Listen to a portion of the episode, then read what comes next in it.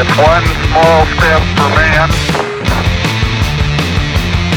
one giant leap for mankind. That looks beautiful. E hoje a gente tem um podcast muito especial. A Michelle Fernando, da Rádio 94 aqui de Divinópolis, uma amiga, uma querida, me convidou para falar um pouquinho desse universo geek e desse podcast. Então eu trouxe para vocês a minha entrevista na 94 FM. Espero que vocês gostem. Voltando ao bloco anterior que o Bruno Torres do podcast Eu no Mundo Geek estava nos acompanhando, Marcelão, eu pedi para ele me explicar o que, que era a Liga da Justiça. E aí, segundo o Marcelão, gosta de fazer um brinks. Vamos Aham. colocar assim, senão o povo espera ele aqui na porta depois do Costa Meu pe- pelo Rangel. amor de Deus, gente. Calma. Eu quase infartei no carro. Tava chegando aqui.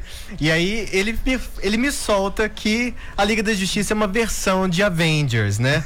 Não, gente, historicamente não, não, Não. pode, né? Assim, claro que eu também sou um pouco Marvete, então adoro a Marvel, mas dessa vez não, Marcelo. Não, é verdade. Vamos consertar então e trazer verdades para esse trazer, programa trabalha com verdades. Exatamente. Na verdade, historicamente, a Liga da Justiça é antes. É antes. É, a É. DC ela decidiu pegar os maiores heróis que eles tinham, que era Superman, Batman, Mulher Maravilha, principalmente a tríade ali, e fazer uma revista que vendesse mais. O objetivo era lucro mesmo. E dizem as más línguas que aí estavam num clube jogando golfe os chefões da Marvel e os chefões da DC. Coisa de gente bilionária, Coisa né? de gente rica, né?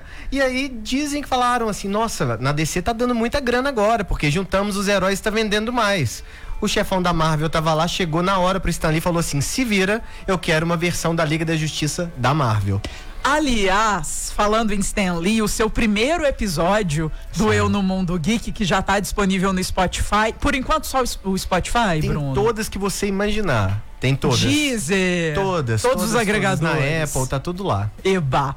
E aí, eu achei muito interessante porque, e quero fazer esse relato pessoal aqui para os nossos ouvintes, que independente se você acompanha esse universo geek ou não, se você não tem familiaridade com super-heróis, universo do fantástico, ah, HQs e por aí afora, o podcast do Eu no Mundo Geek, ele tem contexto histórico muito interessante.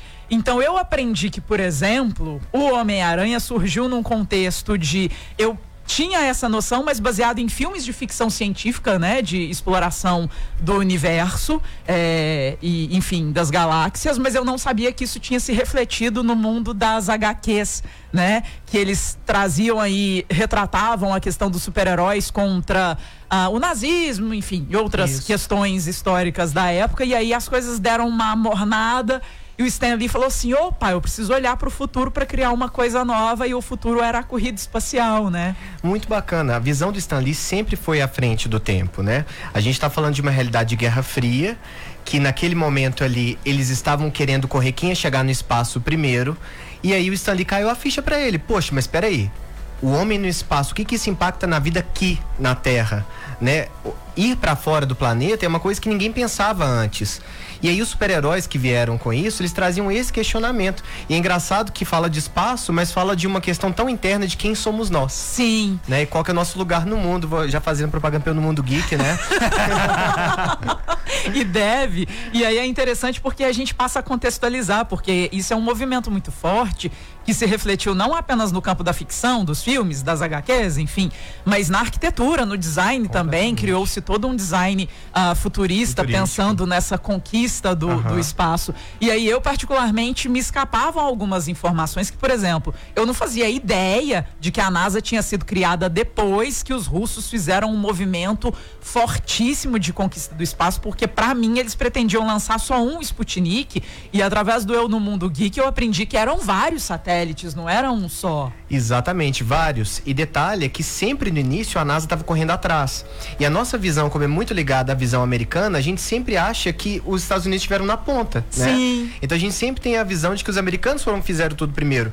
Não, e tem uma série ótima no Disney Plus, que eu até recomendei lá, que é, são os eleitos, e que você pode acompanhar esse início e sente isso. É, Foi muito por pressão, assim, quem vai chegar primeiro? Corrida mesmo, sabe? Literalmente. E acabou que hoje em dia, ainda bem que a gente ficou tendo dos dois lados correndo por uma coisa boa. Sim. Que pena que também teve pro lado ruim de bomba atômica e tudo mais. Mas essa parte boa de exploração espacial veio tudo pra gente. né? Trouxe muitos avanços para a sociedade como um todo. Não, essa, certeza. essa parte de corrida espacial, como você bem disse, né? Os Estados Unidos ficou muito atrás, mas até eles mesmos dão a entender hoje no futuro que eles estavam ali em cima, né? Nesse papo todo. Mas bom saber também desse contexto que ali a União Soviética, o pessoal já estava tentando. Tava não, tava conseguindo indo na Conseguiu. frente, né? É, porque o na Yuri. Gagarin foi o primeiro homem a pisar na Lua, Sim. ele era russo, Sim. né? É, russo não, a União era- Soviética, enfim. Agora, tem, tem um. Você me fez lembrar, assim, resgatou uma memória até musical é, e afetiva com, com o videoclipe, porque tem um videoclipe, se eu não me engano, do Lou Reed, que é Satellite of Love, que ele retrata numa animação essa corrida espacial. A Rússia tentando fazer um foguete, os Estados Unidos tentando fazer outro, os hippies tentando fazer um. Então, assim, é muito fofo, muito bonitinho.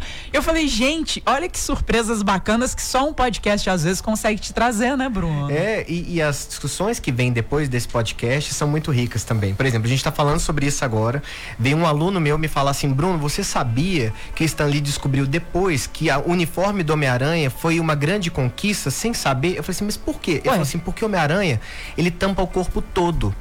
Então não dá pra saber se ali dentro tá uma criança branca ou uma criança preta.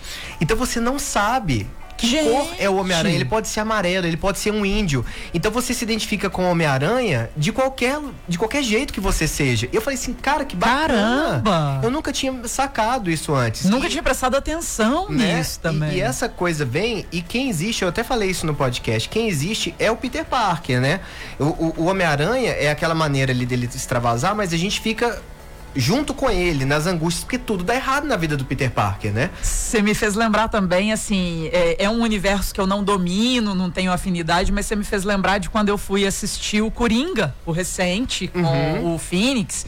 E você se identifica com o cara, porque assim, ele é extremamente pobre, tem uma história de vida problemática, tem um emprego que a gente não pode nem chamar de emprego, é só um meio de sobrevivência, e aí você vai se identificando com aquelas dores daquela pessoa. Você não se identifica com o vilão, né? E aí sem contar para quem não tiver assistido, mas você se identifica com a humanização daquele personagem, né, Bruno? Com certeza, é a famosa jornada do herói que a gente fala ali, né? E apesar de ser um filme de vilão, a gente vê a jornada dele tentando superar isso. Claro que as saídas podem Sim. ser inúmeras, né? Sim. Mas é Até um porque a gente tá num filme de universo fantástico também, Exato, né? sim. Pra mim foi um grande acerto não colocarem o Batman no filme. Porque aí a gente tem aquela coisa do humano. De novo, é essa cultura toda geek trazendo pra gente o que, que é ser humano. E isso, gente, é fantástico. Quando o filme tem essa pegada, que, por exemplo, infelizmente o Morbius tentou agora e não conseguiu muito. Desculpem fãs do Morbius, mas não ficou legal. Eu, eu vi né? algumas críticas. é, o De- eu sempre pronuncio o nome dele errado, desculpa, gente. De, Delagore, Delagnore, Uhum. falando a esse respeito, que assim, esperavam muito, até por ser o Jared Leto também no papel, e o filme ficou meio que pelo meio do caminho. Coitado. E a assim. segunda dele, porque a versão dele do Coringa também não ficou legal, né? É verdade. Então, eu Muito acho que ele criticado. devia dar um tempo agora em filme de super-herói. Volta só pros dramas, Isso. as Ou pra coisas. música. É, Ele muito também, maravilhoso. também, né?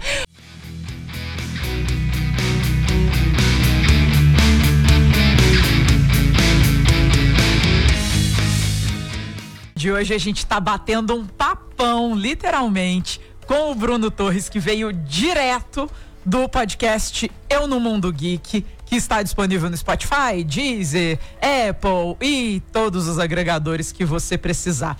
É, me desculpa se eu tiver me perdido aqui, Bruno e Marcelo, se a gente ah, falou a respeito da mensagem do Anderson Moreira. A Liga da Justiça é uma versão melhorada do Super Amigos, desenho muito divulgado na década de 80. Eu confesso que eu lembro do, do Super Amigos. É, na verdade, assim, né? é, Acho que a mensagem dele é, é, foi mais pra nos lembrar do Sim. que em se dar um dado histórico, né? Sim. Os Super Amigos, eles vieram exatamente pra agradar as crianças, né? A ideia de levar pra televisão, pra um público que tava consumindo TV, a Liga da Justiça que já existia. A Liga da Justiça é bem mais antiga que década de 80, né? Ah. Super-Homem, Mulher Maravilha e Batman existia há muito tempo. E uma curiosidade legal é que para esse desenho especificamente criou os personagens que até hoje são um pouco zoados, mas que eles estão vindo pra televisão, que são super gêmeos. Super Gêmeos tá- ativar? Você tá nisso agora. Tinha o macaquinho, o Glick, né? Não sei se Tinha! vocês lembram? Tinha. E vai vir pra, pra TV, gente. A gente não sabe o formato direito ainda, como que vai ser, mas ah, deve ser live, live action. Eu nem imagino como que vai ser isso. Nossa, live action dos Super Gêmeos. Forma de uma garrafa de Isso. Guaraná. Pá. E a gente ficava meio bravo, né? Porque eles podiam se transformar em praticamente qualquer coisa. E eles transformavam na, na coisa Umas coisas tão né? aleatórias, né? Que não ia adiantar absolutamente nada. Eu não lembro também direito, às vezes até eu. eu se eu tiver enganada, mas eles eram os caçulas também daquela Sim. turma. Às vezes até por isso, né? Pra demonstrar uma imaturidade. Isso, pra trazer o espírito jovem das crianças. o macaquinho era visivelmente para agradar os meninos como um pet ali, né? E, e o legal é que depois eles foram referenciados no universo da CW agora, de séries, né? Que a gente Ah. tem. E eles criaram mais ou menos aquele Palácio da Justiça igual tinha antes, a Liga igual tinha antes, tudo dentro do universo da TV, com um pouquinho menos de investimento, então não dá pra ser tão legal. Então por isso, nerds que estão em casa, não fiquem bravos com as séries da CW. Eles têm menos dinheiro pra produzir, então eles já fazem milagre com o que eles têm, né? E aí é, ba- é bacana falar disso, a gente tá- conversou isso em off também. Tem determinados filmes, e aí a gente tá falando de grandes produções mesmo, hollywoodianas, que não necessariamente dão bom, não são aquilo que os fãs esperavam, porque. Hoje em dia, gente, cinema, na maioria das vezes, manda quem tem dinheiro e não necessariamente quem conheceu, quem escreveu, quem domina a obra. Não é o ator, não é o diretor, né? Quem fez o roteiro, enfim, é quem fala assim, ah, eu acho é isso e tá, tá com o dinheirão lá, né, Bruno? Exato. E o maior exemplo de todos aí, a gente tem que falar disso, que é o filme da Liga da Justiça. Porque ele foi, ele foi pensado pelo Zack Snyder, pelo diretor. Ah. Dentro do processo, eles mudaram o diretor e foi pro Joss Whedon. O Joss Whedon foi chamado porque eles queriam fazer Marvel dentro da DC. Eles queriam que fosse um filme mais colorido, menos depressivo, menos escuro que o Zack Snyder tinha pensado. O, o filme da DC ia ser mais adulto. Veio o Joss Whedon e fez um recorte, um corta e cola de com coisa que já estava filmada. Então vocês imaginam. E fora isso, nos bastidores, muitas polêmicas, principalmente pelo lado mais machista dele, mais sexista. Uma conduta meio antiquada, né? Pra não Total, falar outra total. E a coisa. gente viu que foi influência da Warner. Foi a Warner que entrou e, e- e fez a bagunça toda. Só que aí o fã mostrou seu poder, Michele. O fã foi para as redes sociais e fez um movimento muito grande para trazer a versão do Zack Snyder. E a HBO comprou a ideia e lançou para streaming a versão do Zack Snyder com uma hora a mais de, de duração. É um filme imenso. A gente vê que algumas partes não foram terminadas, mas pro fã de carteirinha foi um presente e foi uma primeira conquista no meu ponto de vista. O Ailton chegou por aqui respondendo. Boa tarde, Michele e Marcelo. Sobre a enquete, eu gosto de assistir a filmes de super-heróis, mas os super-heróis criados no universo Hanna-Barbera. Uau. Você pode Sim. falar a Aí respeito a disso gente já também, vai Bruno? Pros Flintstones, pros Jetsons, né? Scooby-Doo também. Isso, e se a gente pensar no Hanna-Barbera, é um estúdio muito potente, principalmente nessa área de animação. Ele ainda existe ou não? Ele Existe. ficou só lá na, me na engano, década de tem- 70? Tenho quase 80? certeza que existe ainda. Eles ainda, eles ainda detêm direitos. Só que eu acho que o, o principal pra nós no Brasil ficou Flintstones e Jetsons. Sim, né? sim. Porque principalmente a, a- gente via nas manhãs, da- nas programações, e mostravam a mesma coisa que a gente conversou em outros momentos. É a estrutura familiar. Uma na Idade da Pedra, a outra no futuro, e as duas tinham problemas familiares. É a mesma coisa com o Quarteto Fantástico, que eu falo no, no podcast. Sim. Fez sucesso, sim, porque o Stan Lee caiu a ficha pra ele que a gente precisava de falar de família e de relacionamento. Na hora que cai essa ficha, os estúdios, o Hanna-Barbera, também foi uma resposta à mesma época. Também é uma resposta para trazer pra televisão esses conflitos familiares. Porque, no fim das contas, é até interessante. O Bruno tem tanto conhecimento, gente, que você tem que ir lá pro podcast do É. Eu no Mundo Geek, porque aqui dentro do, da rádio não vai dar pra gente absorver, não. É, há uma, uma correlação muito interessante entre o que os autores querem contar através dos seus super-heróis.